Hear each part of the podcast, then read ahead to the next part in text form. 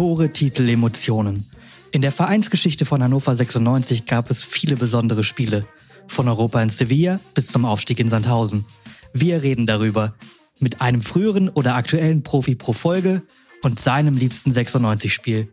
Hierbei Telefon Kopenhagen. Heute mit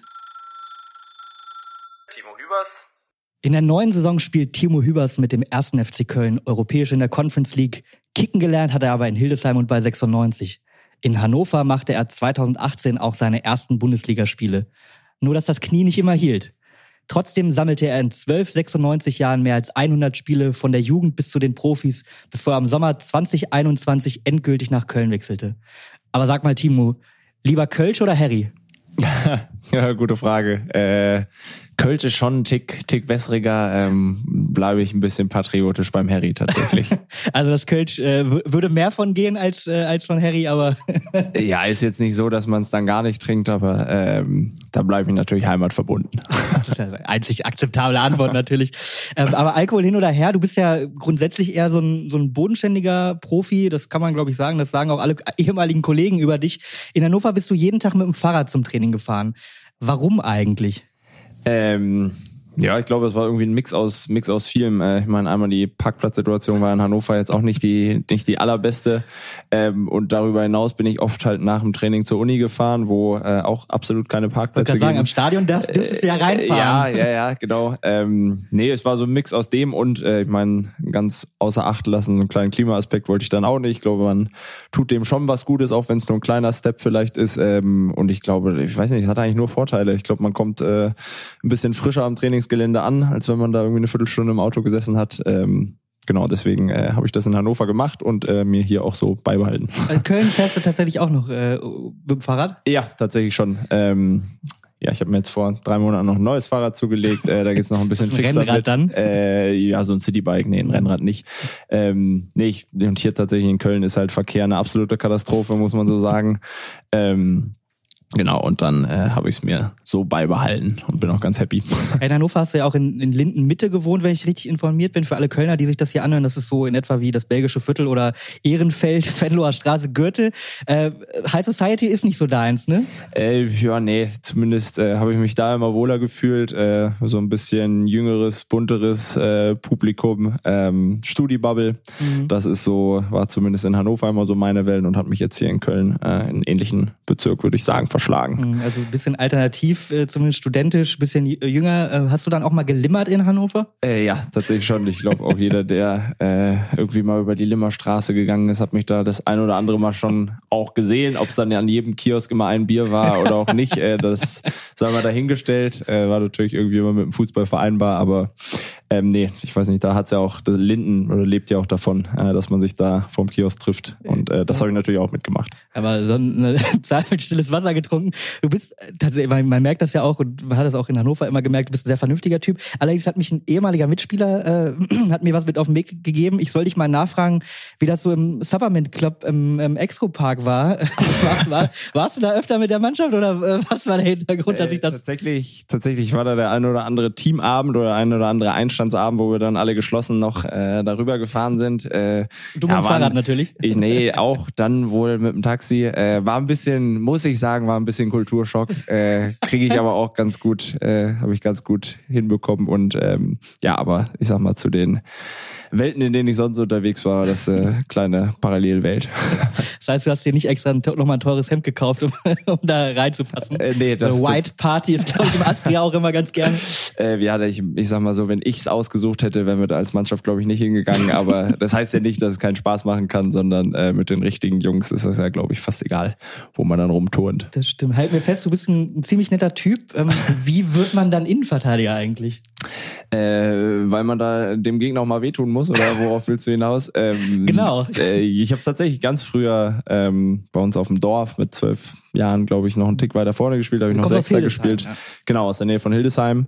Äh, die Kolzen, ganz kleiner, beschaulicher äh, oder ein kleiner, beschaulicher Ort äh, südlich von Hildesheim. Da irgendwann ähm, ja, als Mittelfeldspieler oder ganz früher als Torwart angefangen, irgendwann als Mittelfeldspieler und bin dann irgendwie immer weiter zurückgerutscht und habe dann tatsächlich auch äh, die ganze Jugend eigentlich nur Innenverteidiger oder Außenverteidiger gespielt und mhm. äh, ja, ähm, nee, scheint mir doch zu liegen. in Köln. Du darfst da auch Innenverteidiger stehen. Was macht einen guten Innenverteidiger aus, deiner Meinung nach? Ähm, ja, ich glaube, man muss oder man hat halt schon eine Riesenverantwortung auf der Position. Man ist ähm, letzter Mann. Man ist letzter Mann vor dem Torwart. Ich meine, wenn der Torwart einen Fehler macht, wird sofort bestraft. Beim Innenverteidiger, sage ich mal, in 80, 90 Prozent der Fällen. Also ähm, und man hat auch so ein bisschen die Aufgabe natürlich, das Grobe und Ganze zu ordnen, weil man eben als letzter Feldspieler einen guten Überblick über die ähm, ja, über die ganze Mannschaft hat, sieht, wo mhm. die Mitspieler stehen, sieht, wo die gegnerischen Spieler stehen. Ähm, deswegen ist, glaube ich, die Position, oder finde ich die gerade auch so spannend, die Position, weil man ähm, weil ja, man eben, die Verantwortung genau, hat. weil man äh, auch Verantwortung für seinen Nebenmann hat, den zu stellen, ähm, selber, ja, ich sag mal, sehr äh, fehlerlos spielen muss. Deswegen, ähm, weiß nicht, äh, glaube ich, ein Blick fürs Ganze trifft es mhm. ganz gut, was einen guten Innenverteidiger aufmacht, ausmacht, glaube ich. Mhm.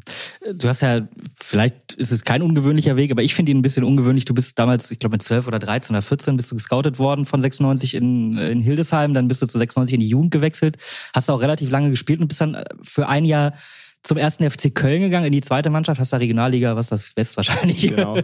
Regionalliga West gespielt und bist dann wieder nach einem Jahr zurück zu 96 gegangen. Ähm, wie kam denn das? Das ist ja eigentlich ein Schritt weg und dann ein Schritt ja. wieder hin, so ähm, äh, zu Heimweh? Äh, nee, tatsächlich ähm, hat mir auch das Jahr hier in Köln äh, mhm. super gefallen, damals schon, ähm, kleinen Schritt zurück zu machen. Ähm, ich war, ich sag mal, in der ganzen Jugend jetzt nie das Ausnahmetalent, wo mhm. äh, das alle prophezeit haben, irgendwann mal in der Bundesliga spielen würde. Ja, du hast auch mal gesagt, Fleiß und, und harte Arbeit sind wichtiger als Talent. Äh, ja, würde ich noch genauso zustehen, mhm. äh, in Verbindung mit Disziplin, glaube ich. Ähm, und so kam es dann halt irgendwie, dass äh, mir 96 damals zwar auch ein Vertragsangebot für die Regionalligamannschaft gemacht hat, aber ich sag mal, ähm, dass mich wirklich nicht gereizt hat. Ich meine, mhm. es war nie so absehbar, dass ich dann irgendwie den großen Weg starte, sondern es war eher so ein bisschen gedacht, ich kann mit äh, Fußball irgendwann mal mein Studium finanzieren und da irgendwie ähm, genug äh, Geld zur Seite, ja. zur Seite legen und ähm, habe dann aber hier in Köln eigentlich ein recht ambitioniertes Angebot bekommen, habe einen Internatsplatz dazu bekommen, also ich sag also mal zumindest so Geld Kleinigkeiten, ja nicht nur Geld, aber auch, ich sag mal zumindest eine größere Perspektive aufgezeigt bekommen, ähm, dass es bei guter Leistung in der Regionalliga auch irgendwie Richtung okay. Training mit den Profis geht. So ist es dann die erste Halbserie auch ähm, super so gelaufen. Ähm, habe einfach gemerkt, dass sie sich mehr Mühe gegeben haben als zu dem Zeitpunkt 96, wo das bei man mir beim Nachwuchs von 96 tatsächlich häufiger, ja. Ähm, ja, wie auch immer. Ich kann nur meinen Fall beschreiben, weil ich da äh, exklusiv dabei war natürlich. ähm, ja, und habe das Angebot dann äh, gerne wahrgenommen, weil ich mhm. glaube, in 96 wäre ich als, ich sag mal, einer von 25 Regionalligaspielern irgendwie abgestempelt worden. Und ähm, habe dann hier, glaube ich, ein ganz gutes Jahr gespielt, hatte dann natürlich aber auch Glück, dass äh, mit Daniel Stendel, damals mein alter A-Jugendtrainer, der, glaube ich, ganz große Stücke auf mich gehalten hat, mhm. Profitrainer geworden ist. Und äh, so ging der Weg dann zurück. Ich hatte ja auch tatsächlich nur einen Einjahresvertrag, was vielleicht auch ein bisschen unüblich ist, mhm. äh, damals in der zweiten Mannschaft hier in Köln ähm, was im Nachhinein natürlich irgendwie ein Glücksfall war. Ähm, ja, und da war dann, habe dann im Jahr darauf quasi meinen ersten Profivertrag in Hannover unterschrieben. Mhm, da habe ich äh, eine Nachricht von jemandem von damals mitgebracht. Ah, ja. Ich mal ganz kurz das Handy hervorholen. und zwar vom, äh, vom ja später dann Sportchef, damals glaube ich sportlicher Leiter, äh, Gerhard Zuer hat, äh, hat mir was mitgegeben. Ich, ich spiele erst mal vor. Über Köln und mittlerweile Europacup-Teilnehmer dank seiner großartigen Leistungen. Äh, Chapeau von meiner Stelle. Ähm, es war mir aber schon relativ früh klar, dass Timo seine äh, großartige Karriere ähm, ja, in Köln jetzt fortsetzen wird, denn wir hatten ein Testspiel bei der Weiche Flensburg. Und äh, Timo war schon völlig K.O. und äh, wir haben damals schon gesehen, welche großartige Stärken er hat und äh, dass er eine gute Karriere vor sich hat. Es war tatsächlich in dem Spiel, wo er mit großen Schmerzen eine unfassbar gute äh, Leistung abgerufen hat und äh, ja, auch damals hat man schon gesehen, dass wenn er sein Aufbauspiel mit dem linken Fuß steuert, äh, man auf der Bank einen ganz niedrigen Ruhepuls haben kann. 2017 war das. Kannst du dich an den Test erinnern? Äh, ja, tatsächlich. Ich kann mich auch noch äh, daran erinnern, dass das äh, gegen Ende, ich glaube, eines Trainingslagers war. Genau, St. Peter-Ording ähm, war das Trainingslager. Genau, und genau. ich weiß auch noch, dass mein Adduktor völlig zu war. Also da ging, da ging auch gar nichts mehr. Vielleicht hat Adduktor er deswegen, ist die Leiste quasi. Ne? Genau, Leiste, die Leiste. Ähm, was man natürlich bei jedem Pass dann irgendwie merkt. Vielleicht sagt er das deswegen, weil ich dann irgendwie vermehrt Bälle mit links gespielt habe. natürlich gerne gewusst, wo ich Gary jetzt gerade, da wo du ihn gerade erwischt hast. Ob äh, auf Mallorca oder in Österreich oder wo auch Ich glaube, er ist in Düsseldorf auch ganz oft. Ah, ja? Das darf man ja. hier natürlich eigentlich nicht sagen wir sitzen hier gerade im Geisbockheim, aber äh, ja, er ist oft in Düsseldorf. Äh, ja, ich kann mich aber tatsächlich echt noch ans Spiel erinnern. Ähm, ja, Abschluss des Trainingslagers. Ich meine, da war ich noch so ein bisschen, oder hatte ich auch noch kein Profispiel gemacht tatsächlich. Genau, ja.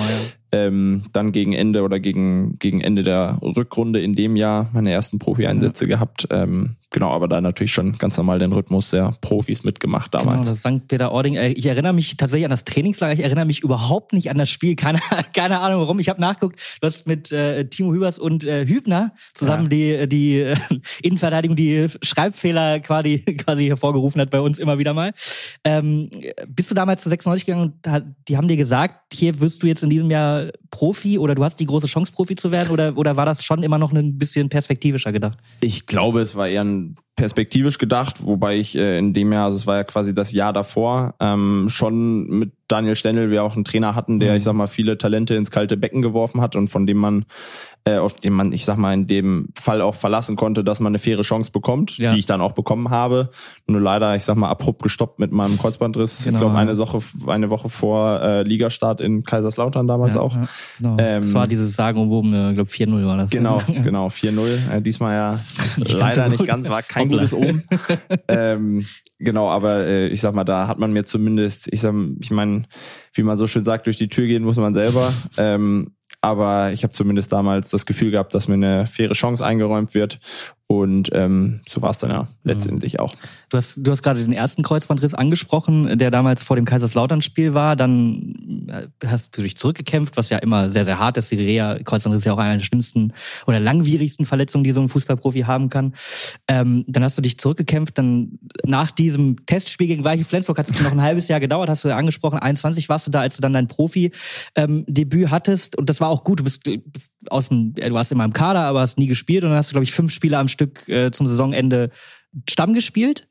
Genau. Äh, wie, wie kam das denn? Hat der Trainer dir gesagt, so jetzt werfe ich dich nochmal rein? Das war äh, ich glaube, es war auch so ein bisschen aus der Personalnot geboren, mhm. aber ich hatte halt auch das ganze Jahr, sag mal, schon äh, den Profi-Alltag mitgemacht, war in mhm. jedem Training dabei, habe oft dann aber in der U23 gespielt.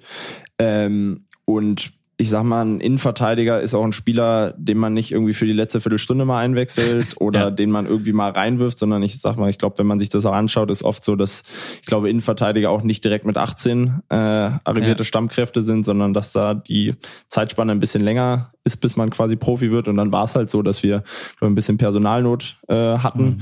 Ähm, aber der Trainer dann äh, mir vor dem Stuttgart-Spiel damals gesagt hat, dass er bei mir ein super Gefühl hat. Ich habe das ganze Jahr lang auf dem Niveau mittrainiert und dass er es mir absolut zutraut. Das war dann allerdings auch André Breitenreiter schon, ne? Das war André ja. Breitenreiter, genau. Ähm, dass er es mir zutraut und äh, durfte dann meine ersten 90 Minuten damals in Stuttgart ähm, ja, absolvieren mhm. und ähm, habe es Damen auch nicht so schlecht gemacht, scheinbar, dass die nächsten okay. äh, vier Spiele auch noch ran durfte. Und ich meine, es war dann so ein bisschen wie. Auch gegen den FC Bayern München? Auch gegen den im zweiten Spiel, also ja, im ersten ich glaub, zweite oder dritte Spiel, genau. genau ja. ging es äh, gleich. Wie hieß da dein Gegenspieler nochmal? Ja, ich, ich glaube, er spielt jetzt nicht mehr in Deutschland. nee, aber er war relativ gut. Ich glaube, war das Franck Ribéry? Oder? Franck Ribéry und ja. äh, Lewandowski kamen dann auch irgendwann noch rein ähm, genau. Ähm, Macht man sich da kurz in die Hose, wenn, wenn der vor einem steht? Der ist ja auch ein gefühlter, also ein Schrank. Ja, ich weiß noch, er wurde damals eingewechselt, weil ich glaube, sie hatten dann Champions League Halbfinale irgendwie gegen Real Madrid die Woche darauf. Deswegen waren ein paar Spieler gegen äh, Hannover 96 geschont, konnte man nicht mal schon. Aber ich sag mal, dann steht halt, ich sag mal, der nächste in den Startlöchern. Ich weiß noch, James Rodriguez hat glaube ich auch gespielt. ähm, also es waren schon Spieler in einem Format, die ich dann auch irgendwie nur aus dem Fernsehen oder von der Konsole kannte. Deswegen ähm, hat man da schon auch mal rüber geschaut, klar auch im Spielertunnel. Ähm, ähm, ist dann schon was anderes, als wenn man irgendwo in, äh, ohne irgendwem zu nahe treten zu wollen, irgendwo in Regionalliga in Drochtersen spielt. ähm, ja. Aber du hast ihn nicht nach dem Trikot gefragt oder irgendwie. Machst du äh, sowas? Doch, tatsächlich. Ich habe äh, nach dem, ich habe irgendwie den Moment nach dem Spiel verpasst, den äh, Robert Lewandowski nach dem Trikot zu fragen und bin dann nachher wie ein kleiner Schuljunge noch ganz schüchtern in die Münchner Kabine äh, gegangen. Damals war, glaube ich, noch Jupp Heynckes Trainer, stand da mit äh, Salihamidzic und ich bin ganz schüchtern zu Lewandowski durchgegangen und habe gefragt, ob er mir sein Trikot noch gibt. Meins wollte er nicht haben. Ähm, oh Gott, ähm, ist das ja. Strafe oder nimmt man das dann in den Kauf? Äh, ja, ach, ich, ich, da konnte ich ganz gut mit leben, weil ich ja sein Trikot bekommen hatte. Ähm, Hast du das zu Hause irgendwo hängen oder, oder packt man das irgendwie weg? Ja, es hängt tatsächlich, ähm, aber ist jetzt auch, ich meine, das hat man mit den Jahren dann auch irgendwie so ein bisschen gemerkt. Es sind auch nur ganz normale Menschen. Es sind nur Sportler, die mhm. das zwar genau den gleichen Sport betreiben, Sehr auf gut, einem absoluten ja. Top-Level natürlich, aber ähm, ja, dich längst nicht ähm, oder äh, zumindest. Es sind halt keine Superhelden. Ne? Sind keine Superhelden und äh, können nicht mit einmal Hebel umlegen, ganze Spiel entscheiden. Ähm, genau, deswegen hat man da mittlerweile, glaube ich, ein bisschen mehr ähm, ja, eine gesunde Distanz Also ein Anthony Modest-Trikot hast du nicht zu Hause auch daneben Modest-Trikot habe ich, hab ich noch nicht. Na gut. Dann. Ähm, was äh, die Entwicklung, die du dann genommen hast, war sehr steil, ähm, dann aber auch leider wieder der, der Fall, nenne ich es jetzt mal, äh, bisschen mit Pathos. Wenige Monate danach war Trainingslager in Felden in Österreich, äh, nachdem ihr die, die erste Liga gehalten habt. Und ähm, du hast dir wieder das Kreuzband gerissen ich stand damals neben dem Platz da in Felden, ähm, das war so ein bisschen außerhalb, so ein Berg hoch, so ein bisschen, als das passiert ist. Und ich hatte das Gefühl an deiner Reaktion, damit meine ich jetzt nicht nur so den Schrei, der halt mit so einer Verletzung einhergeht, zu merken, dass du selber sofort wusstest, das ist wieder was Schlimmes. Spürt man das? Oder war das so, weil du es schon mal hattest, dass du ja. wusstest, so, das fühlt sich genau an? Ja, das, ich glaube, das war einfach ein klassisches Schmerzgedächtnis. Ich mhm. meine, das kennt jeder irgendwie, wenn er sich äh, irgendwo dreimal gestoßen hat, dass er genau weiß, wie weh es tut. Und äh, bei mir war es halt der Kreuzbandriss, dass ich ähm, ja den Schmerz irgendwie noch im Gedächtnis hatte und dann sofort wieder zuordnen konnte, okay, das wird wahrscheinlich das gleiche sein wie vor zwei Jahren damals. War das ähm, andere Knie, glaube ich, ne? Genau, es war das andere Knie. Ähm, aber mir war eigentlich recht schnell klar, es war auch genau das gleiche, äh, die gleiche Symptomatik, gleicher Schmerz irgendwie für eine halbe Stunde. Dann dachte ich, äh, es geht wieder, weil der Schmerz mhm. nachlässt, aber man merkt, dass das Knie irgendwie am Wackeln ist.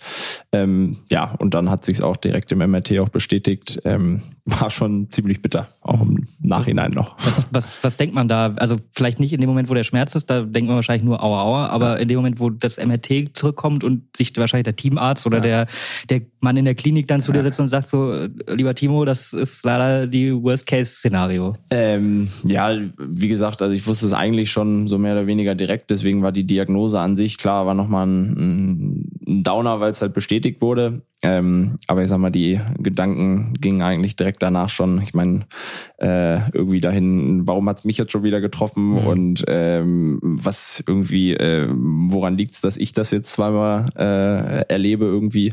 Aber gut, ist halt irgendwie äh, wahrscheinlich, ja, ich will nicht sagen höhere Mächte, aber äh, irgendwie eine Sache gewesen, die ich wahrscheinlich auch gar nicht so stark hätte beeinflussen können. Mhm. Ähm, ja, und habe da einfach zweimal großes Pech gehabt. Mhm. Denkt man in so einem Moment, äh, du warst ja auch noch nicht alt, äh, dann Karriereende auch mal zwischendurch? Äh, ja, in dem Moment äh, jetzt nicht unbedingt. Ich meine, das ist ein, ein, großer Schritt, da irgendwie vor zehn Minuten noch trainiert und jetzt mhm. irgendwie die Schuhe an den Nagel zu hängen. Äh, das nicht, aber es gab zumindest in der Reha auch immer wieder Phasen, wo es dann halt irgendwie nicht so rund lief. Ich meine, ich war dann auch anderthalb Jahre raus. Das waren nicht irgendwie die klassischen sechs Monate, wie sie irgendwo im Bilderbuch stehen. Ähm, deswegen kam auch immer wieder was dazwischen, ein paar Komplikationen, dass ich nochmal operiert werden musste mhm. und weiß nicht, dann, ich sag mal, mit jeder OP startet man halt wieder irgendwie äh, drei Gänge äh, zurück. Ähm, deswegen, ähm, ja, macht man sich da schon irgendwie so seine Gedanken. Und ähm, ja, aber auf der anderen Seite ist das Gefühl, ich sag mal, wenn man dann wieder Schritt für Schritt machen kann und irgendwie erst wieder anfängt, ohne Krücken zu laufen, dann irgendwann mhm. wieder anfängt, äh, Fahrrad zu fahren, joggen zu gehen, auf den Platz zu gehen, so die kleinen Steps, die machen einen dann schon, schon happy. Ähm, und so dass es ja am Ende ja auch doch noch weitergeht. Definitiv. Ich meine, du sitzt jetzt beim ersten FC Köln, ihr spielt nächstes Jahr europäisch. So ganz so schlecht ist es ja nicht weitergegangen. Ähm, allerdings hast du auch immer nebenbei studiert. Ich habe mich natürlich auch ein bisschen vorbereitet hier auf dieses Gespräch. Und äh, du hast nicht nur, ein, nicht nur einen Bachelor, du hast auch einen Master, den hast du jetzt, glaube ich, vor nicht vor ein paar Monaten fertig gemacht. Ne? War das für dich auch immer noch so ein Plan B, ähm, das zu haben, falls es nicht weitergeht mit der Karriere? Oder war das tatsächlich immer so ein bisschen ich, ich will nicht im Kopf irgendwie einrosten. Der Gedanke bei mir war ja eigentlich wirklich immer, okay, du gehst irgendwie studieren und nebenbei spielst du Fußball mhm. und versuchst das irgendwie miteinander zu vereinbaren und irgendwann, ich sag mal, hat die Wertigkeit vom Fußball natürlich schon die Wertigkeit des Studiums halt irgendwie den, den Rang abgelaufen, genau.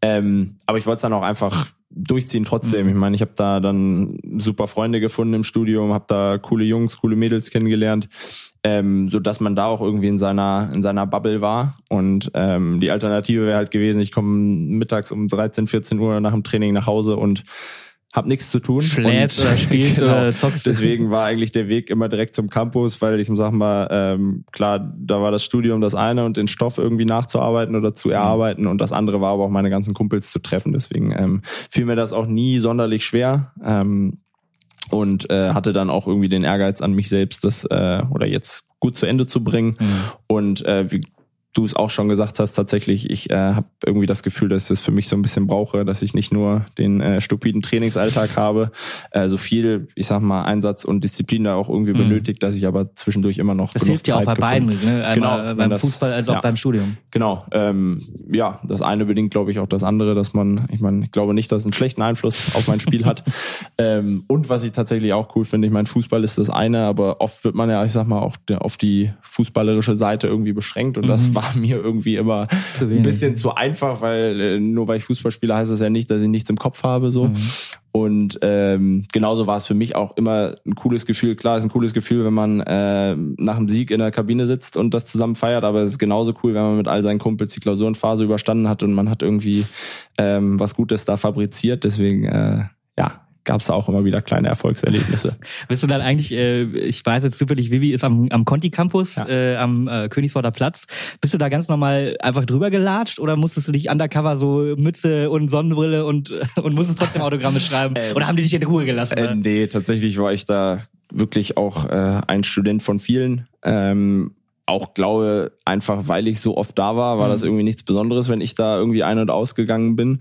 Ähm, und ich glaube auch, dass da kein so Spalier in 96 kein, äh, kein Spalier, keine Autogrammwünsche tatsächlich. äh, und ich glaube, was da auch noch dazu kommt, dass, äh, dass das hannoversche Naturell ja in der Regel eh ein bisschen, ein bisschen kühler ist, wenn ich das jetzt hier mit Köln Auf vergleiche. Jeden Fall, ja, ja, ja. Ähm, ich sag mal, da hielt sich das schon in Grenzen, dass man mal drauf angesprochen wurde. lass uns, lass uns ein bisschen mehr in die in die äh, Jetztzeit kommen. Du warst ja zwölf Jahre lang bei Hannover 96 insgesamt, also eigentlich dein halbes Leben ein bisschen weniger vielleicht. Äh, vor deinem Abschied warst du dann am Ende Abwehrchef auch, hast im letzten Spiel, glaube ich, sogar mindestens die Kapitänsbinde getragen. Und ich weiß, dass es vorher auch Gespräche zumindest gab um eine Vertra mögliche Vertragsverlängerung. Woran ist das am Ende gescheitert oder warum hast du gesagt, lieber Köln? Ähm, ja, also da muss ich ganz klar sagen, ich meine, dass ich war dann ja auch schon 24, 25 mhm. Jahre alt, ähm, hatte einen auslaufenden Vertrag. Hannover 96 in der zweiten Liga genau, gespielt. Genau, bei einem Zweitligisten ja. gespielt. Und ähm, ich meine, ich kannte es ja schon aus meinen fünf ersten Bundesligaspielen, dass die erste Bundesliga schon nochmal eine ganz andere Hausnummer ist, dass mhm. da auch wirklich mit allem drum und dran, dass das schon nochmal ein ganz anderes Erlebnis ist. Und ähm, wenn ich dann, ich sag mal, dann war es die Kombination aus einer richtig coolen Stadt, die ich schon kenne, aus einem richtig coolen Verein, den ich auch schon aus meinem Jahr hier in Köln kannte und dann in Verbindung mit Erstligafußball, dass mich das ähm, ja einfach dann doch, äh, ich sag mal, einfach abgeholt hat und ich das auch super gerne machen wollte. Und ich glaube überhaupt erst so lange ähm, noch gezögert oder überlegt habe oder auch mit 96 gesprochen, weil mhm. mir das einfach richtig am Herzen lag, weil ich mich da super wohl gefühlt habe. Ich habe ähm, ja, ich glaube, die halbe Geschäftsstelle gekannt, was glaube ich auch nicht so äh, selbstverständlich ist für einen für einen Spieler. Ähm, habe da unglaublich viele Freunde äh, in Hannover gehabt, äh, mochte es jeden Tag zum Training dazu fahren. Deswegen also dieser ganze emotionale Aspekt. Ich glaube, wenn man den beiseite gelassen hätte, ähm, wäre es schneller gegangen. Wäre es vielleicht sogar schneller gegangen. Ähm, aber nichts jetzt oder dementsprechend fiel es mir halt auch nicht so super leicht. Mhm. Aber ähm, kann jetzt mit einem Jahr Abstand sagen, dass ich zumindest für mich die richtige Entscheidung auch mhm. getroffen habe. Hättest du, hättest du oder weiß nicht, ist ein bisschen hypothetisch, aber wärst du auch zu einem anderen Verein gegangen als Köln, den du halt eben schon kanntest aus deinem, aus deinem Jahr, wo du auch die Stadt kanntest, oder war das grundsätzlich eine Entscheidung für die erste Liga? Ähm, ich glaube, es war eine Entscheidung für die erste Liga in Verbindung äh, mhm. mit einer richtig coolen Stadt. Also ich mhm. meine, ähm, also genau kannst du es gar nicht ja, sagen. Ja, also ich weiß gar nicht, vielleicht, ich sag mal, ich weiß gar nicht, ob das jetzt wenn der VfL Wolfsburg angefragt ja, hätte. Ja, kann ich mir jetzt nur unbeliebt machen. ähm, nee, deswegen ähm, war für mich das aber eigentlich auch relativ früh klar. Ich meine, Köln war dann noch in der Relegation mhm. äh, damals Stimmt, gegen, gegen Holstein Kiel. Deswegen auch, ja. ähm, ja, ich sag mal, es gab auch noch das eine oder andere Angebot, aber für mich war eigentlich sehr schnell, sehr früh klar, dass ich unbedingt nach zum FC mhm. möchte und habe dann natürlich bis zum letzten Moment mit Daumen gedrückt, dass sie in der Liga bleiben. Ähm, Hättest du, aber hattest du den Vertrag schon unterschrieben und wärst auch in die zweite Liga zum FC gegangen? Nein, das, okay. äh, das nicht. Ähm, gab zwischendurch auch nochmal einen Managementwechsel hier in Köln von Horst Held auf Interimslösung äh, Jörg Jakobs, auch mhm. ja beide mit hannoverscher Vergangenheit. ähm, deswegen hat sich das alles auch noch so ein bisschen gezogen. ähm, alles ein bisschen kompliziert gewesen, auch mit äh, Abstieg, Nicht-Abstieg. Mhm. Ähm, ja, aber ist ja dann doch noch alles über die Bühne gegangen. Jetzt sitzt du hier gerade mir gegenüber vor, vor dem Kölner Emblem mit dem Geistbau und daneben steht spürbar anders. Was ist denn spürbar anders am FC? Was macht den Verein besonders? Ähm, ja, ich glaube, was wirklich in Deutschland einzigartig ist oder einmalig, würde ich sagen, ähm, ist die Begeisterung der, der Leute in der Stadt für den FC. Also ich glaube, das ähm, gibt es in keiner Stadt so extrem, dass wirklich, äh, sag mal, jedes, jede Eckkneipe, jede, jeder kleine Laden ist irgendwie, hat irgendwo ein FC-Logo. Ähm, die Leute äh, spielen jetzt na, besonders nach der Saison natürlich absolut verrückt. Also ich glaube, dass das Interesse in der Stadt am Verein äh, echt riesig ist und das merkt man als Spieler auf jeden Fall auch. Man merkt die Stimmung in den Stadion. Im Stadion ist der Wahnsinn, mhm. äh, wenn aus es ausverkauft ist und es ist immer ausverkauft.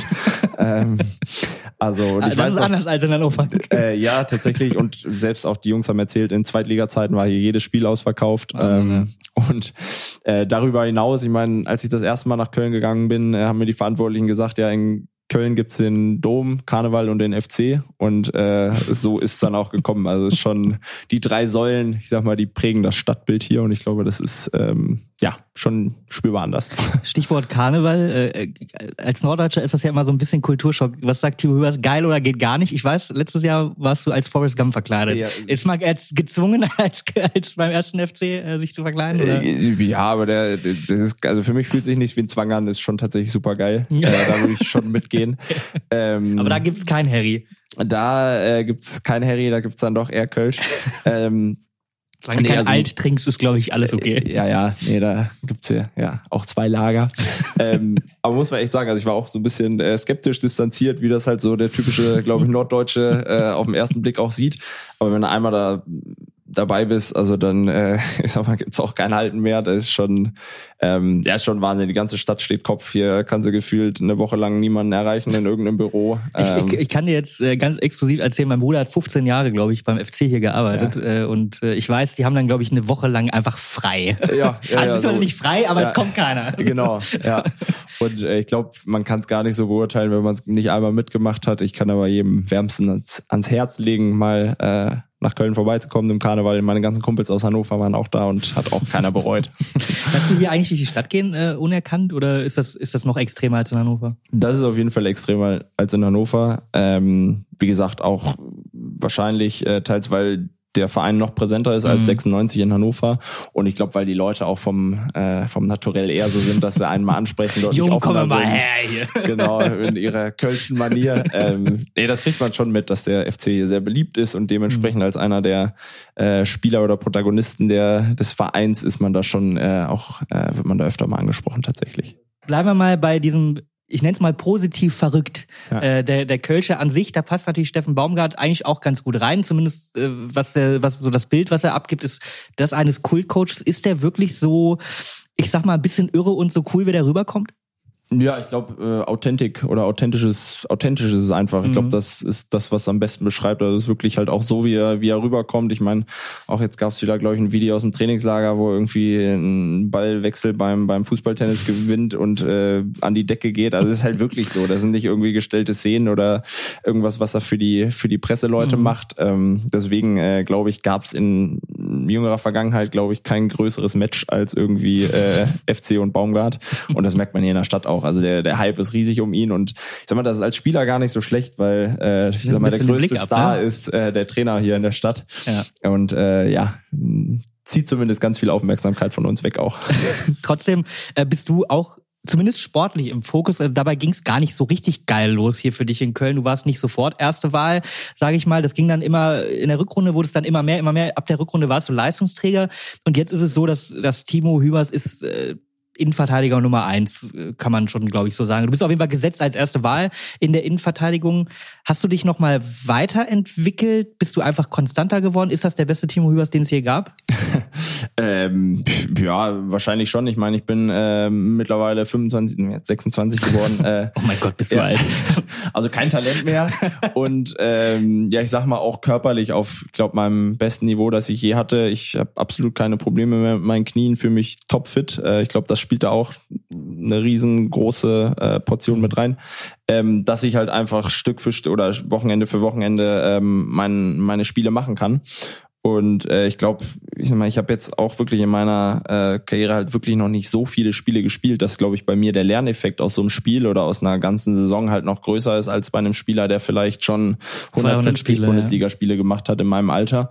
Ähm, deswegen glaube ich, ist wirklich der, der größte Faktor einfach Spielen, Erfahrungen sammeln. Und äh, ich glaube, dass ich da eigentlich auch bisher an all meinen Stationen eigentlich recht lernfähig äh, äh, war, äh, schnell irgendwie neue Inhalte aufnehmen konnte. Und das ist mir hier zumindest in Köln im ersten Jahr auch ganz gut gelungen. Gut, mit kleiner Stab oder mit kleinen Anlaufschwierigkeiten, würde ich mal sagen. Am Ende zählt, äh, was hinten ist.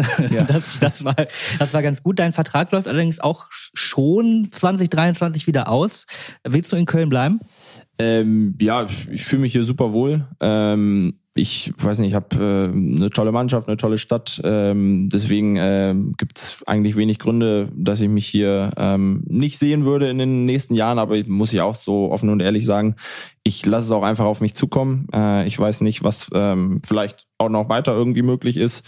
Ähm, da habe ich im Moment noch nicht so den nicht so den Durchblick, was da vielleicht also es gab noch andere, keine Gespräche wie andere Leute äh, mich vielleicht wahrnehmen, vielleicht auch äh, im Ausland oder bei anderen Vereinen hier also in Deutschland. Wenn Manchester United oder der FC Bayern anrufen würden, äh, würde ich zumindest abnehmen.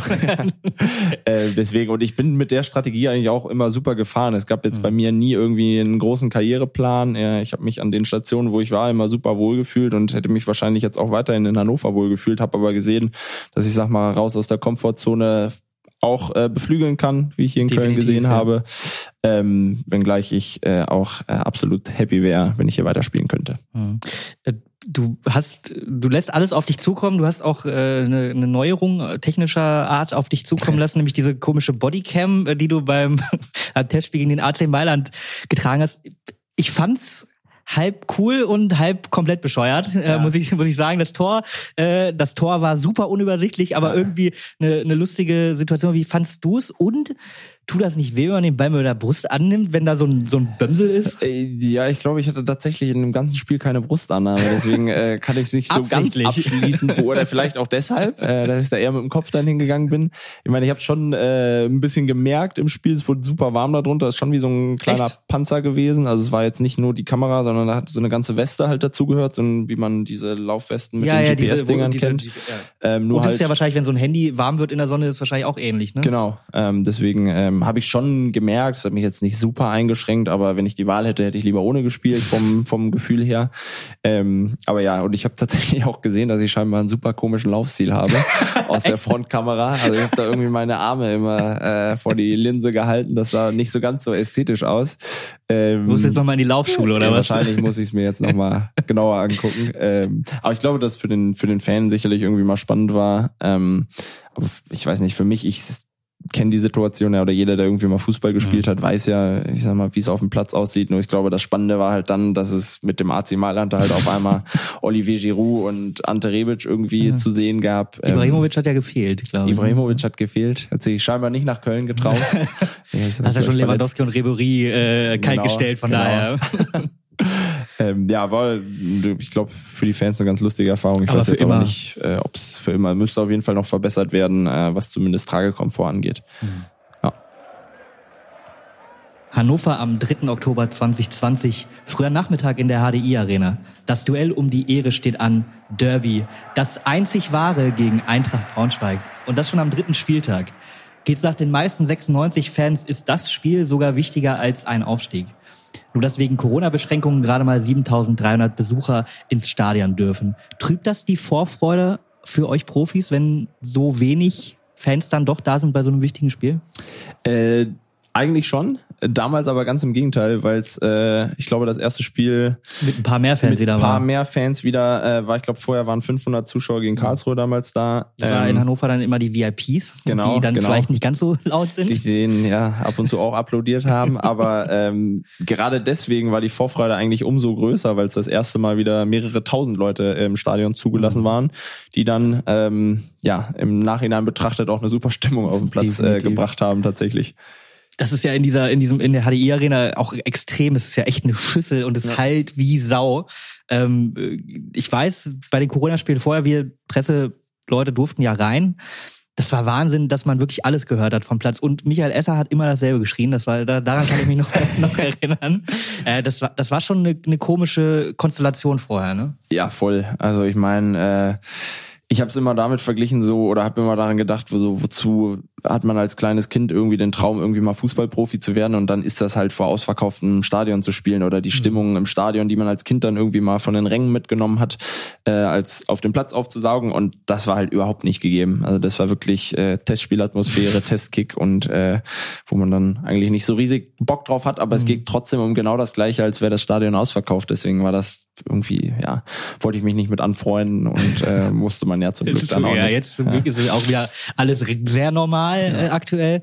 Ähm, ist das tatsächlich so, dass die Fans einen nach vorne schreien können? Man, man kann sich das ja schwer vorstellen. Es ist einfach nur laut. Nimmt man wahr, was die sagen? Nimmt man wahr, dass einfach so ein Grundrauschen da ist? Ähm, ja, man nimmt das schon wahr. Man nimmt auch wahr, ob in dem Tag bessere Stimmung oder schlechtere Stimmung mhm. im Stadion ist. Und ich glaube, dass es auch irgendwie einem wirklich den letzten Adrenalinschub gibt, der dem Körper dann irgendwie nochmal noch mal wirklich ja, ganz physiologisch ja wahrscheinlich irgendwie logisch auch ähm, Adrenalin, Push gibt. sonst was. Ja, genau. ja. Und äh, das ist halt irgendwie nicht zu simulieren. Genauso wie man auch kein Elfmeterschießen simulieren kann vorher im Training oder was weiß ich. Das ist wirklich ähm, ja, eigentlich das, wofür sich lohnt, äh, irgendwie als Kind auf den Bolzplatz zu gehen. Jetzt ist zwischen den beiden Stadien von 96 und von Eintracht Braunschweig, ich glaube, 53 Kilometer Luftlinie ungefähr oder ziemlich genau 53 Kilometer. Du kommst aus Hildesheim, das ist eigentlich mehr oder weniger in der Mitte, so ein bisschen nach unten mhm. verschoben, okay. Warst du als Kind auch immer für 96 schon?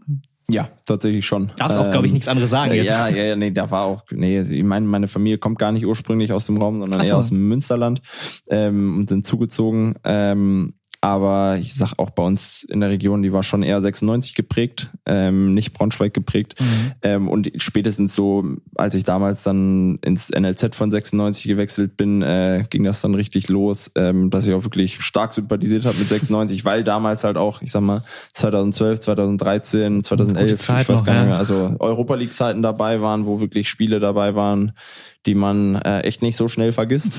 Ähm, genau, Spiele und das hat mich dann Spieler, ja. Genau, ja, beides. Äh, das einen dann schon irgendwie so ein bisschen geprägt hat und äh, ja, dann ab da 96 Programm war. Es war jetzt gegen Braunschweig der dritte Spieltag. Das ist ja für ein Derby eigentlich immer relativ früh. Nicht, dass 96 das jetzt beeinflussen kann, aber es war eben der dritte Spieltag. Und Braunschweig hatte in der Saison noch nicht gewonnen, eh nicht und auch noch kein Tor geschossen. Geht man da besonders siegessicher in das Spiel rein oder ist einem so eine Statistik herzlichst egal? Ähm, wenn du höre ich, hör ich jetzt das erste Mal, also wusste ich, ich tatsächlich vorm, vorm Spiel auch nicht, glaube okay. wenn ich mich recht entsinne.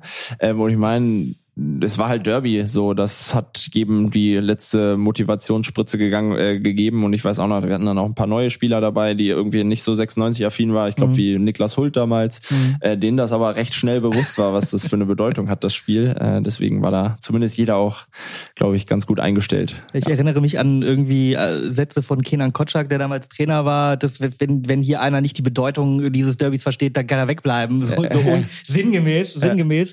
Und ihr habt das dann auf dem Platz auf jeden Fall umgesetzt, ähm, denn es ging super los. Zweite Minute direkt, äh, die erste Riesenchance. 96 Kapitän damals Dominik Kaiser schießt einen Freistoß vorm Strafraum von halb links und der Ball setzt auf den Rasen auf und geht an die Latte. Ärgert man sich da, weil der Ball nicht drin ist oder freut man sich ein Stück weit auch, weil ihr so mit Druck direkt gestartet seid? Ich muss anmerken, dass ich da tatsächlich noch dran war an dem Freistoß. So, also das wäre dein Tor. recherchiert, wäre mein Tor gewesen. Mehr gut. Ähm, äh, ja, nee, aber man hat zumindest das erste Mal gesehen, dass das Stadion richtig da war. Es mhm. war ein kleiner Wachmacher. Im Nachhinein habe ich gehört, dass ich hatte auch. Äh, also du bist schuld, dass er an die Latte gegangen und ist nicht rein, oder? Äh, genau, ja, nee, ja, oder gefährlich gemacht. Ich weiß es nicht. Äh, ich hatte da auch tatsächlich gehört, dass meine Kumpels irgendwie fünf, sechs Minuten zu spät im Stadion waren und das gar nicht äh, hätten gesehen. Aber man hat, das war zumindest ein erster kleiner Vorgeschmack, was auch stimmungstechnisch den Tag ja. möglich ist. also die, ähm, die 7.3 haben sich, 7.300 haben sich angefühlt wie ja, 20, ich weiß nicht, ob es wirklich daran lag, dass das äh, sehr stimmgewaltige mhm. äh, Leute waren, die da im Stadion waren, oder ob es halt der Vergleich zur Vorwoche war, äh, Stimmt, 400 ja. Zuschauer, 500 Zuschauer. Ähm, ja, da wusste man aber, da war das Stadion direkt da. Mhm. Und zwar tatsächlich eigentlich die ganze Zeit ein Spiel auf ein Tor, allerdings mit vielen Halbchancen. Nach drei, vier, fünf Halbchancen kam die nächste richtig gute wieder. Äh, die hatte Henrik Weinert in der 19. Minute. Ähm, der war zusammen mit Marvin Duksch die Doppelspitze von Trainer Kenan Kotschak und äh, die Flanke kam von rechts von Kingsley Schindler. Der spielt jetzt, glaube ich, auch wieder in Köln. Genau. Siehst du, also Kreuzen trifft, die Wege. Sich, trifft sich immer wieder und äh, nach, der, nach der Flanke köpft Henne den Ball aus sechs Metern. War allerdings bedrängt und knapp links daneben geköpft. Ihr hattet zehn Minuten später, also nach so einer halben Stunde, hat ihr 9 zu 0 oder 10 zu 0 Schüsse aufs Tor. Fängt man da als Innenverteidiger an, sich zu langweilen oder, oder wie bleibt man da konzentriert, wenn da so gar nichts passiert auf deiner Seite? Äh, nee, tatsächlich nicht, weil ich weiß auch noch, dass wir, das war wirklich, das Spiel war gefühlt nur in Braunschweigs Hälfte und mhm. für uns, ich sag mal, du musst in solchen Situationen, glaube ich, als Verteidiger eigentlich noch eher auf der Hut sein, weil wir sehr hoch stehen, weil die auch, glaube ich, ein, zwei schnelle Jungs damals mhm. dabei vorne hatten ähm, und ja, auch sehr auf Konter gespielt haben, äh, was denen in der ersten Halbzeit gar nicht gelungen ist. Ich glaube, wir haben da wirklich alles äh, abgeräumt, deswegen mhm Deswegen ähm, war das eher ein euphorisierendes Gefühl, als dass man da irgendwie irgendwie hat. Ähm, also ja. es, ist nicht, es ist nicht schade für dich, wenn du so gar nicht am Spiel nee, teilnimmst, sondern. Kann also ich schon verkraften. sehr, sehr, gut. In der 31. Minute äh, musste Benjamin Kessel von Braunschweig was verkraften, nämlich dass Marvin Duksch ihn äh, ja aus vollem Lauf weggerempelt hat. Benjamin Kessel, der gehört jetzt mittlerweile zum Braunschweiger Präsidium, also der ist da auch wirklich in dieser Rivalität wirklich mit drin.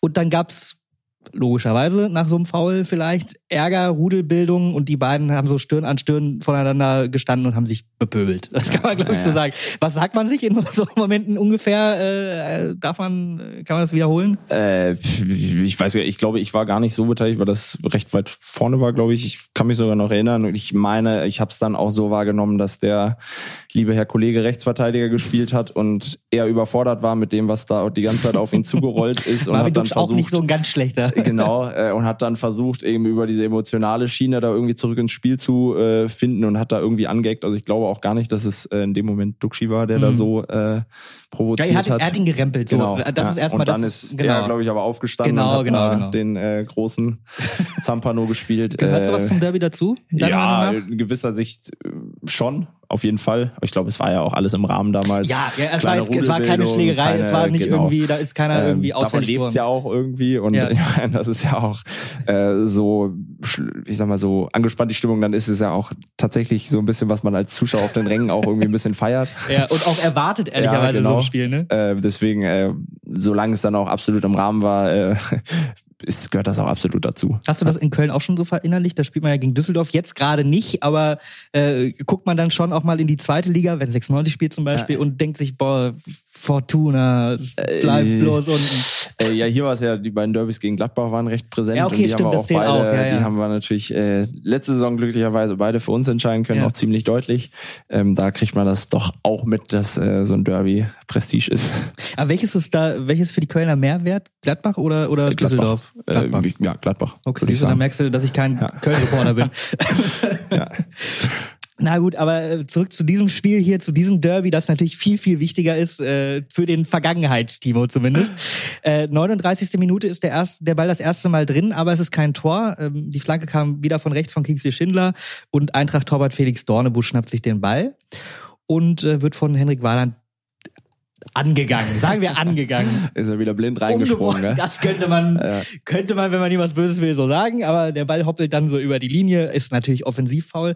Ähm, hat man das dann sofort auf dem Schirm, wenn man so, man, du bist ja tatsächlich schon ein paar Meter weit weg, sieht man erstmal nur, der Ball ist drin oder sieht man die Situation schon so genau, dass man sagt, okay, das wird auf jeden Fall abgegriffen. Ja, ja ich meine, gerade in Zeiten vom Videoassistenten äh, weiß man, dass eh kein Tor so ganz sicher ist. Und äh, wenn man dann irgendwie, ich sag mal, selber Fußball gespielt hat oder selber auf dem Platz steht, dann weiß man auch ungefähr, was faul ist, was nicht faul ist. Und deswegen waren es da, glaube ich, zumindest äh, in meiner Erinnerung recht klar, ähm, dass das nicht zählen würde und dass wir noch ein bisschen weiter anlaufen müssen.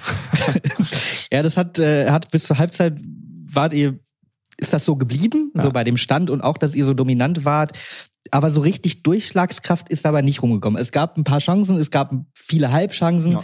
äh, aber jetzt nichts, wo man sagt, so, oh mein Gott, der muss reingehen, außer natürlich dein Fasstor ganz ja. früh. ähm, was sagt man da in der Halbzeit äh, unter den Spielern? Was hat Trainer Kinan Kotschak gesagt? Sagt man da Jungs einfach weiter oder ist das, ist das eher so ein Pass mal auf, dass das jetzt nicht falsch rum sich dreht? Ähm, nee, eigentlich eher ersteres. Also genauso weiter. Ich meine, das war, glaube ich, eine der dominantesten irgendwie Halbzeiten, die wir da in dem Jahr gespielt hatten. Ähm, da gibt es wahrscheinlich ja. noch ein, zwei taktische Anweisungen, weil die Braunschweiger, wie ich mich erinnere, auch ziemlich tief standen, ja, ja, äh, um, dass ja, da definitiv. es noch wichtiger ist, äh, die richtigen Räume zu besetzen, die richtigen Räume zu bespielen. Ähm, aber im Grunde genommen auch von der Einstellung, von der ähm, vom Auftreten war das ja absolut positiv und es war eigentlich nur eine Frage der Zeit, bis das Tor fällt. Ja, Äh, das stimmt auch, aber natürlich so, wie es nicht sein soll. 51. Minute, das sagt man ja dann immer, wenn du vorne keins machst, kriegst du hinten eins rein muss so kommen. In dem Fall ähm, Braunschweig, äh, das war der erste richtige Schuss aufs Tor, ja. tatsächlich von äh, ausgerechnet auch noch von Martin Kobilanski. Das ist nun der Sohn vom ehemaligen 96-Stürmer Andrzej Kobilanski. Ich hoffe, ich spreche es richtig aus.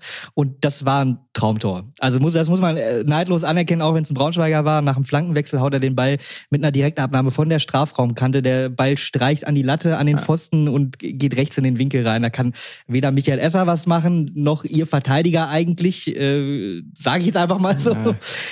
Geht dir da der Arsch auf Grundeis, wenn sowas passiert, vor allem im Derby? Oder äh, wie geht man ja. an die Situation? Erster Schuss aufs Tor, 0-1. Also ich habe gedacht, wir sind hier im falschen Film. Also wirklich, das war... Äh der hat überhaupt nicht gepasst, der Spielverlauf. Wir hätten auch nicht mal was anderes machen können, weil ich mein Gott, lass den aus 30 Meter schießen, mhm. da muss eigentlich, darf es nicht mal hingehen. äh, und der schlägt dann da irgendwie völlig im, im Winkel ein. Auch, ja. ich glaube, ja, wie du auch schon gesagt hast, fast der erste Torschuss. Ähm, aber ich glaube, dass wir den Tag wirklich, ich sag mal, so gefestigt waren und auch irgendwie der Eindruck aus den ersten 50 Minuten war, dass hier eigentlich nur einen Sieger geben kann an dem Tag.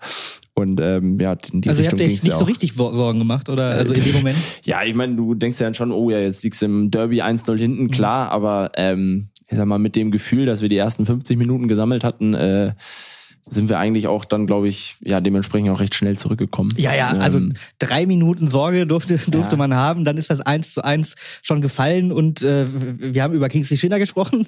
Linton Meyer hat es, ja. hat, es, hat es geschossen, der spielt jetzt auch in Köln. Also man trifft sich immer, immer wieder, immer wieder. Genki Haraguchi hatte sich vorher durchgedribbelt und den Ball dann im Fallen so zu, zu Linton gepasst. Der hat aus 15 Metern präzise links ins Eck getroffen. Im Derby alles ausgeglichen Jetzt, Timo, hat Linton nicht angerufen, bevor er nach Köln gewechselt ist? Hat er mal gefragt, wie es hier so ist? Äh, nee, tatsächlich nicht. Aber äh, ich war in einer Länderspielpause, glaube ich, vor Saisonende. Mhm. Äh, war ich in Hannover und äh, habe dann auch mal im Training vorbeigeschaut und da hatte man ja schon das eine oder andere Gerücht gehört. äh, da hat, habe ich ihn zumindest mal darauf angesprochen. Er wollte da aber, war noch nicht so richtig auskunftsfreudig. ähm, ja, aber als dann Richtung Zielgerade ging, äh, äh, habe ich dann auch, ich glaube, recht früh oder auch noch vor Presse so ein bisschen erfahren. Das kann ähm, ich mir ähm, nicht, ja, vielleicht. Also ich habe es nicht direkt weitergegeben. Nee.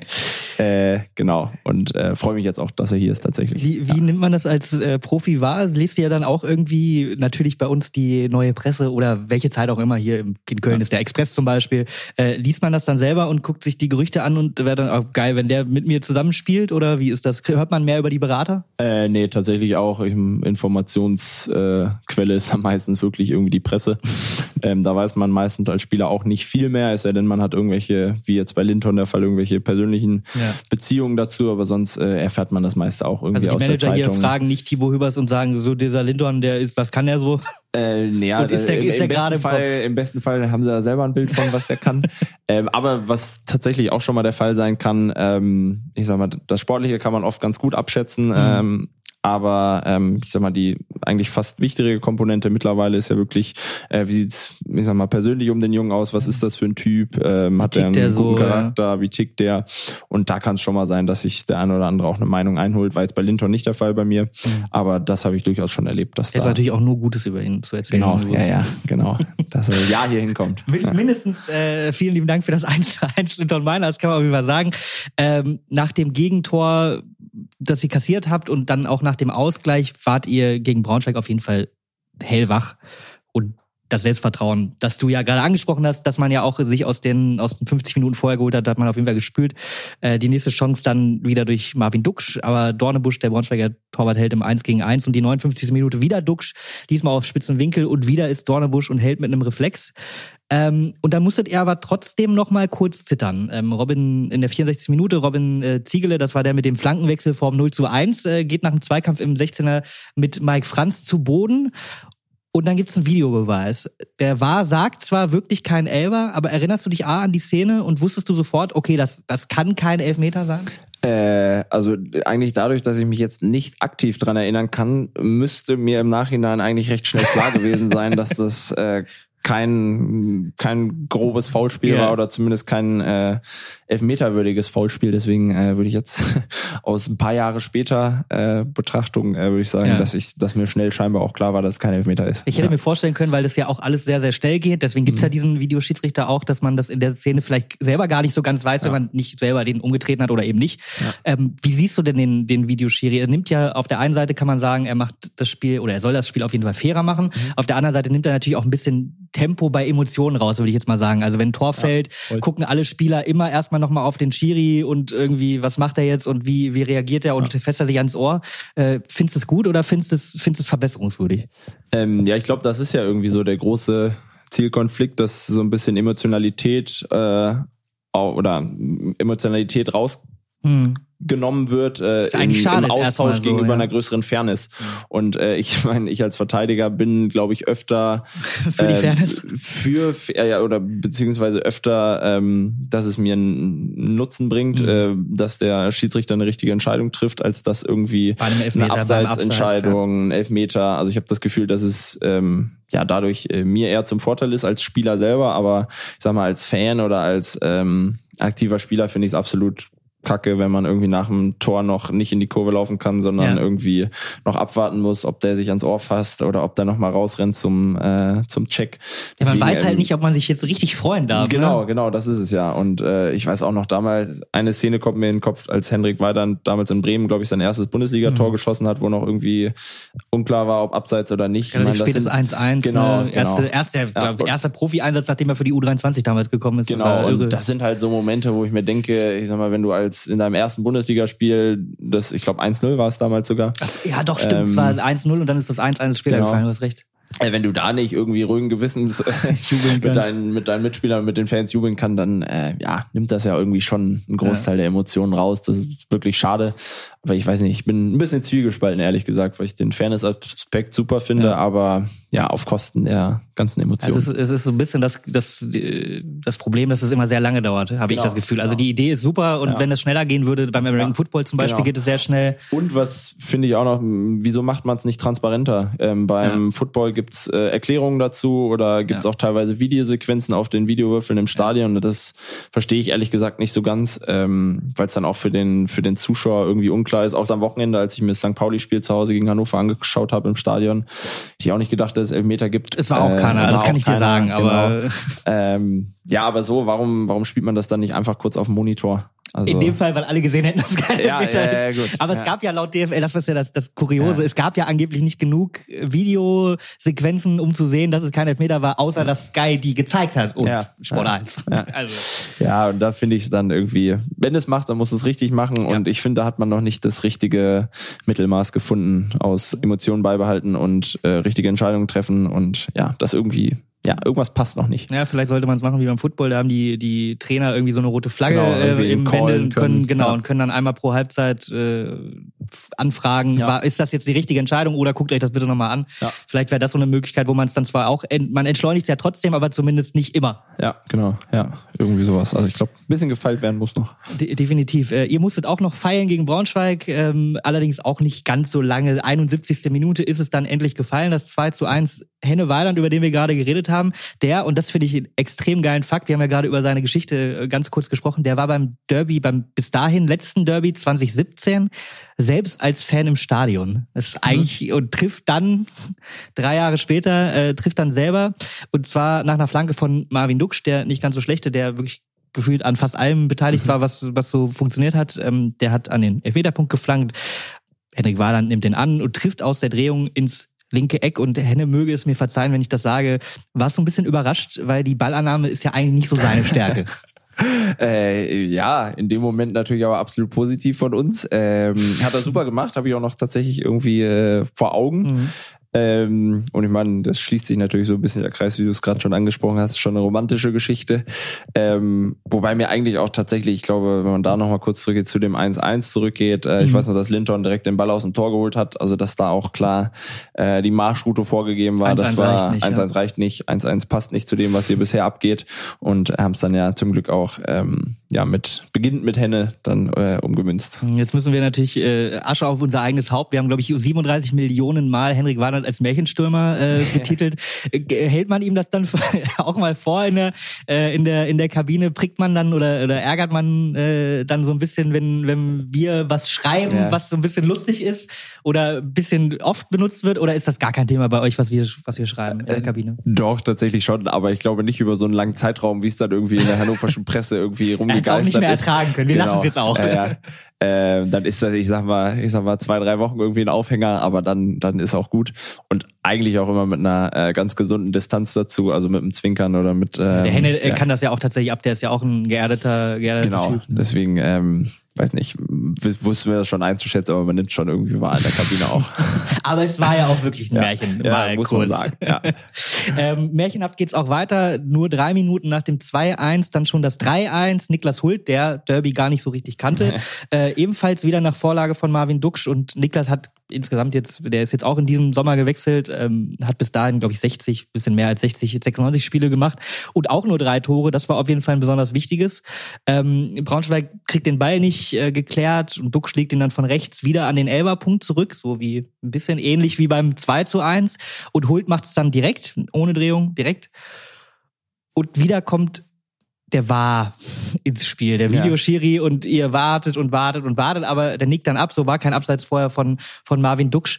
Ähm, beim 3-1 nach 75 Minuten des Spiels weiß man dann schon, alles klar, hier, nach dem Spiel, das wir hier geliefert haben, da passiert gar nichts mehr. Ist man sich da hundertprozentig sicher? Ja, vor allem, wenn der, ich glaube, der Niklas Hult hat sogar mit rechts getroffen. Also das kann da, der überhaupt nicht. Das, das geht eigentlich nicht. Ich glaube, da war dann allen klar, heute ist das Glück auf unserer Seite. Äh, nee, da, also, ich meine, so schön man immer die Floskel äh, runterrattert, das geht bis zur 90. Minute, da war mhm. eigentlich schon allen klar, dass da heute noch ganz was Besonderes passieren muss, dass das nicht reicht. Mhm. Ähm, Genau. Und spätestens als der Video Assistant dann äh, auf dem Mittelpunkt gezeigt hat, ähm, ja, da äh, und das Stadion irgendwie in Ekstase war, da hat ja. man das schon gemerkt, dass das passen könnte heute. könnte möglicherweise ja. vielleicht nach einem Rechtsschuss von Niklas ja. Hult. Völlig absurd. Äh, ähnlich absurd auch, dass äh, einer Bornsteig tatsächlich nochmal eine Chance hatte in der 81. Minute. Ich will es nicht unterschlagen. Ähm, Erst, äh, ehrlicherweise erst war eine Chance von 96 aus der Distanz von Kaiser, der geht knapp links vorbei und dann zielt Nick Proschwitz aus der Drehung, aber genau auf Michael Esser. Wenn ich sowas schon erwähne, dann weiß man ungefähr, wie das Spiel von Eintracht Braunschweig war an, an, diesem Tag. Und nach der 86. Minute kommt dann sogar noch das 4 zu 1. Das ist dann relativ standesgemäß, macht auch dem Spiel entsprechend und der, der Dominanz, die ihr hattet. Genki Haraguchi macht einen Deckel drauf, Schuss aus 16 Metern nach Vorarbeit vom eingewechselten Valmir Soleimani, auch einer, der 96 lange 96 Vergangenheit hat äh, und auch einer, der jetzt nicht mehr bei 96 ja. spielt, sondern jetzt beim FC Ingolstadt. Ähm, wenn man sich das mal so vor Augen hält, was ihr da für eine Mannschaft hattet, ihr wart nicht nur in diesem Spiel überlegen, sondern ihr hattet in der zweiten Liga Spieler wie Genki Haraguchi, jetzt in der ersten Liga, Marvin Duksch, jetzt mit Bremen auch aufgestiegen in die erste Liga, Timo Hübers spielt europäisch. Ihr seid super gestartet mit 96, ähm, wart Dritter oder, glaube ich, nach dem vierten Spieltag mhm. immer noch Dritter und seid am Ende auch nur 13. geworden. Wie kann denn das eigentlich sein, wenn man so eine Mannschaft hat, die mit solchen Spielern gespickt ist, dass ja. das dann so schlecht läuft in der zweiten Liga wohlgemerkt. Ja, ich meine, das ist ja, das ist ja irgendwie, äh, wenn man sich die Kader der letzten Jahre anguckt, ist das ja irgendwie so ein bisschen, ich sag mal, ein 96-Problem, dass man eigentlich immer einen richtig guten Kader zusammen hatte, in dem er auch gedacht hat, boah, ja, dieses Jahr könnte es wirklich was sein. Mhm. Ähm, aber es dann irgendwie nie konstant über einen langen Zeitraum auf die Strecke bekommt. Und äh, woran das genau liegt, das weiß nicht, wenn ich es wenn wüsste, würde ich sofort sagen, weil äh, ich mir ja auch 96 zurück in der ersten Liga wünsche und alles. Ähm, aber ja, wie man jetzt sieht, die ganzen Einzelspieler an sich ähm, haben super Qualität ähm, sind teilweise ja jetzt mittlerweile auch in irgendwelchen höheren mhm. Sphären unterwegs, aber wir haben es tatsächlich die Saison echt nicht hinbekommen, ähm, das regelmäßig auf die Strecke zu bringen, uns von Rückschlägen nicht runterziehen zu lassen.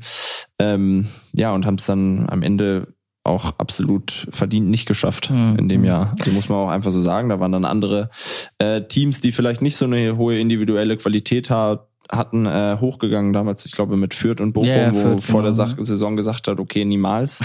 ja, definitiv, ähm, ja. Und Trainer Stefan auch, Leite bei Fürth, genau, der jetzt bei 96 Trainer ja. ist. Ja. Und auch, ich sag mal, dass dann gegen Bochum oder Fürth auch Spiele waren, wo wir absolut Paroli bieten können. Okay, mhm. Hinspiel in Fürth vielleicht mal ausgenommen, aber die wir auch jederzeit auf unsere Seite hätten kippen können ähm, oder auch gewonnen haben teilweise wo man sich wirklich an den Kopf fasst, wie können die aufsteigen und äh, wie können wir so absolut gar nichts damit zu tun haben. Äh, ja. Ist ja bei Hannover irgendwie, vielleicht ist es auch nur eine gefühlte Wahrheit, aber man, man hat oft so das Gefühl, die guten Spiele gewinnt 96 und die schlechten, wo man, wo man ins Spiel geht und sagt, dass, okay, das müssen wir jetzt eigentlich gewinnen, ja. äh, die dann nicht. Ist das auch eine Frage von so, von, von einem Charakter einer Mannschaft, von, von, von Teamhygiene? Immer wenn ich mit den Jungs, die 2016, 17 aufgestiegen sind, rede, sagen die mir, alle durch die Bank, wahrscheinlich sogar Jonathas, wenn ich den fragen würde. Äh, das war die, die geilste Mannschaft, so die engste Mannschaft. Äh, da waren Freundschaften fürs Leben dabei. Ich, Niklas Füllkrug, mit dem äh, ich ab und an mal rede, äh, hat, ist immer noch in der WhatsApp-Gruppe mit Pirmin ja. Schwegler, der schon nicht ja. mal mehr Fußball spielt. Äh, Philipp Schauner, der jetzt in Leipzig gerade seine Karriere beendet hat, sagt, ich fahre mit den Jungs irgendwann nochmal nach Mallorca. Ja. Ist das sowas, was dann eine Mannschaft von gut zu richtig gut hebt? Ja, auf jeden Fall. Ich meine, ich habe es hier letztes Jahr auch erlebt. Ähm, klar ist das immer einfach im Erfolgsfall, aber ich glaube, man hat eigentlich immer ein ganz gutes Gespür dafür, wann es mal richtig passt in der Mannschaft und wann es man nach außen sagt, dass es passt, aber es passt eigentlich nicht. Ähm, ja, und ich glaube, dass das halt, wie hier auch gesehen, letzte Saison eigentlich der größere Faktor ist als mhm. irgendwie Teamqualität. Hier haben wir mit der letzten Mannschaft die Saison oder die fast exakte Mannschaft ist äh, die Saison davor in der Relegation fast abgestiegen und mhm. ist jetzt marschiert durch auf Platz sieben. Außer ähm, Timo Hübers. Vielleicht ja, bist du der Grund. Außer, ja, ja. äh, deswegen, also an dem Beispiel oder auch an dem Beispiel damals Aufstiegssaison und danach die Saison Klassenerhalt, mhm, das war irgendwie ja. wirklich, das war eine geile Truppe, muss man auch so sagen. Ähm, deswegen ist, glaube ich, ja, auch wenn das jeder eigentlich weiß, es ist wirklich wichtiger, eine intakte Mannschaft zu haben, als äh, elf tolle Einzelspieler. Ja, ja, dann hilft dir Cristiano Ronaldo vielleicht auch nicht. Wahrscheinlich vielleicht auch nicht. für den ja. Ausstieg aus der zweiten Liga vielleicht, aber ja. äh, um, um es dann größer zu schaffen. Dann wart ihr, wie gesagt, an dem Zeitpunkt dann Tabellendritter mal nach dem 4-1 gegen Braunschweig geschenkt. Wichtiger, Derby-Sieger. Ja. Nach dem Spiel ähm, haben sich Ultras und die Fanszene noch an einem Stadiontor nahe der Kabine oder das nächste Stadiontor äh, zur ja. Kabine quasi versammelt und ihr seid rausgekommen für eine Humba. Das kam in Corona-Zeiten jetzt nicht bei allen super an, ähm, aber es war schon Stimmen, also von der Stimmung her schon eine geile Geschichte. Es gibt da ganz viele Videos von im ja. Internet. Warum habt ihr es gemacht? Warum war euch das wichtig, dann doch nochmal, obwohl man es nicht so ganz, also so halb darf, ja. Äh, nah zu sein den Fans. Ja. Ähm, ja, ich glaube auch aus einer gewissen Euphorie raus. Ich meine, das war wirklich äh, das erste Spiel wieder mit Zuschauern, war eine super Stimmung im Stadion, wir haben das Spiel gedreht, äh, wir haben es letztendlich richtig klar für uns entschieden, äh, hatten alle super Laune. Äh, die, ich meine, die Jungs, die Frage ist ja auch, ob die Jungs draußen weggegangen wären, wenn wir nicht gekommen wären. Also ich glaube, es hätte wahrscheinlich, An wahrscheinlich, wahrscheinlich keinen Unterschied gemacht. Und deswegen ähm, kann man ja im Nachhinein, glaube ich, auch was äh, an der frischen Luft und alles. Deswegen war es im Nachhinein vielleicht auch vertretbarer, als es ja. in dem Moment, glaube ich, erschien. Ähm, und deswegen war das auch eine runde Sache. Und ich meine, der Fußball ist ja auch nicht, ich sag mal, nicht nur für die elf Jungs, die da unten auf dem Platz sind, da, sondern auch für die ganzen Leute, die damit aufgewachsen sind, die mit dieser Rivalität irgendwie mhm. tagtäglich ins Büro gehen oder irgendwo äh, aufwachsen auch. Ähm, deswegen ist es ja auch, weiß nicht, ich glaube, das Normalste der Welt, dass man das Gefühl oder die Euphorie dann mit denen teilt. Mhm. Ja, oder davon lebt's ja auch. Ja. Das Normalste der Welt, sich darüber zu freuen, so ein Spiel zu gewinnen, so ein wichtiges Spiel, das, wie gesagt, für viele Fans das Wichtigste äh, der Saison ist. Habt ihr es trotz Corona dann auch nochmal gefeiert? Kann man das dann feiern? Ähm, ja, ich glaube, damals gab es aber auch noch die Regelung, man durfte sich wieder treffen, aber ich glaube nur bis zu zehn Leuten oder sowas. Das, äh, äh ich erinnere mich so ganz so im Detail die, also nicht mehr. Das, das hieß, ich habe zumindest mit meinen Kumpels äh, das abends auch noch tatsächlich auf der Limmerstraße erst Jawohl. und dann bei mir, bei mir in der Wohnung äh, ausklingen lassen. Ähm, deswegen, also da es wurde zumindest den Umständen damals angepasst, ganz gut äh, zelebriert auch noch. vorbildlich, ja. würde ich mal sagen. Also beides, also auch, dass du es gefeiert hast. Äh, aber wie, wie kann ich mir das vorstellen, wenn man als Profi, also wenn ich als, äh, als Journalistendödel äh, bisschen Sport mache, dann bin ich irgendwann kaputt, dann kann ich nicht mehr. Und wenn ich dann Bier trinke, bin ich grotzevoll sofort. Wie ist das als Profisportler, wenn man 90 Minuten hin und her gelaufen ist? Ge geht das dann re relativ gesittet ab oder ist da Eskalation? Also ja, das, das, Bier geht auf jeden Fall schnell ins Blut dann. und da kommt ja noch hinzu, dass man es nicht gewohnt ist, jede Woche nach dem Sport irgendwie äh, einen zu trinken. Deswegen äh, war da die Stimmung relativ schnell relativ gut, auch weil meine äh, Kumpels im Stadion doch auch schon das eine oder andere Bier getrunken hatten. äh, ich weiß noch, wir waren dann irgendwie dann erst auch beim Kiosk, äh, hatten alle auch noch nicht richtig viel gegessen, waren dann irgendwie noch eine Pizza essen, aber mehr aus äh, dem Gedanken, ja, das müssen wir jetzt noch machen, das sonst gehört sich ist jetzt, früher ja. Schluss. Ähm, ja, also ich meine, das ist dann wirklich, ich glaube tatsächlich, dass es dann keinen großen Unterschied im Feiern gibt zu, ich sag mal, acht liegen tiefer. Vielen lieben Dank, äh, Timo, dass du dir die Zeit genommen hast hier heute äh, in Köln. Viel Erfolg in Europa, viel Erfolg, dass das nicht so eine kleine Stippvisite Danke. kommt und ja. dass, wenn der Podcast ausgestrahlt wird, ihr schon wieder ausgeschieden seid. Das wollen wir mal nicht hoffen. Aber ich kann es mir nicht vorstellen. Viel Erfolg. Vielleicht wird's ja äh, dann im Finale gegen AC Mailand äh, und dann aber bitte ohne diese komische Kamera. Ja, hätte ich, hätte ich nichts gegen. Danke auch. viel Erfolg, danke. danke. Hoppla. Telefon Kopenhagen ist ein Podcast der neuen Presse aus Hannover. Idee und Konzeption von mir, Jonas Schemkus. Produktion und Schnitt, Thomas Hamert. Für Anregungen und Ideen schreibt uns eine Mail an kopenhagen.neuepresse.de. Und wenn ihr uns helfen wollt, lasst uns eine gute Bewertung da auf Spotify, Apple Podcast oder wo immer ihr uns gerade hört. Ah, Mist, ich habe noch was vergessen. Was man immer so ein bisschen vergisst, finde ich, ist, dass du tatsächlich der erste Profi ever in Deutschland oder weltweit, keine Ahnung, auf jeden Fall in Deutschland warst, der offiziell Corona-positiv war. Äh, wie ist das denn passiert? Und vor allem habe ich mal gelesen, dass Corona, du hattest Grippesymptome, äh, aber nichts ich glaube, Zitat sogar von dir, nichts, was ich nicht schon mal erlebt hätte in meinem Leben. Viel schlimmer ist die Langeweile, weil die Corona-Quarantäne war damals noch 14 Tage. Was hast du denn gemacht die Zeit über? ähm, ja, ich sag mal, das Positive daran war, dass ich, äh, oder ich sag mal, eigentlich nicht positiv, ja. aber das Gute war, dass wir den Abend vorher, ich war mit acht Leuten noch was essen mit meinen besten Freunden irgendwie. Bevor und der Corona-Test positiv Vor der Corona-Test positiv war. Das heißt, oder das hieß damals, dass meine Freunde auch 14 Tage in Quarantäne waren. Das hieß, wir konnten zumindest äh, ja über irgendwelche Videocalls äh, ganz gut miteinander äh, Zeit verbringen, mhm. haben dann da auch alles mögliche. Ich glaube, wir haben Stadtland Fluss tatsächlich auch per Videoschalte gespielt, haben da irgendwie irgendwelche Online-Kartenspiele gespielt. Also das ging tatsächlich, aber ich war natürlich trotzdem alleine in meiner Wohnung. Ich habe damals äh, meine Terrasse irgendwie äh, frühlingstauglich gemacht. aber du also konntest ja nichts so, kaufen, so ja, ja nee, aber ich konnte so. zumindest sauber machen und äh, polieren. Ähm, genau, also ich meine, man ist irgendwie ein bisschen kreativ geworden und irgendwie Zeit für Sachen gefunden, die ich, äh, wie jeder wahrscheinlich auch in der Quarantäne irgendwie ja. sonst nicht äh, gemacht Kreuzworträtsel oder so Doku-Weltmeister wahrscheinlich. Ja, so ungefähr. ja. Und Wohnung war so sauber wie noch nie danach. Und auch nie wieder später. Und auch nie wieder so sauber. Ja ähm, ja, war schon irgendwie alles ähm, ja ein bisschen unerwartet tatsächlich. Ähm, ich meine, ich war damals, glaube ich, auch wirklich nur der erste positiv getestete Spieler. Ich glaube, dass ja. der eine oder andere, ich bin mir auch ziemlich sicher, dass ich es aus dem Mannschaftskreis habe, mhm. äh, damals irgendwie mich angesteckt, weil es schon vorher ein, zwei Spieler gab, die Ich weiß, Janis Horn war, glaube ich, relativ zeitgleich genau, mit dir dann genau. positiv. Und ich mein, ja. Wir saßen, glaube ich, noch am gleichen Tisch am Auswärtsspiel in Nürnberg damals. Das heißt, dass da vermutlich irgendwer mhm äh, uns das mitgegeben hat und wir uns daraufhin aber die ersten waren, die sich haben testen lassen. Ja, das ist ja äh, tatsächlich heißt ja nicht, dass du der Erste bist, der positiv getestet war, dass du der Erste warst, der es hatte. Genau. Äh, aber ja. das Gute ist ja, und das muss man ja oben über alles drüber schreiben, dass es dir dann da verhältnismäßig okay ging. Ja, und ich meine, wenn man das jetzt aus der Perspektive von heute betrachtet, ich auch nicht der Einzige geblieben bin. Definitiv.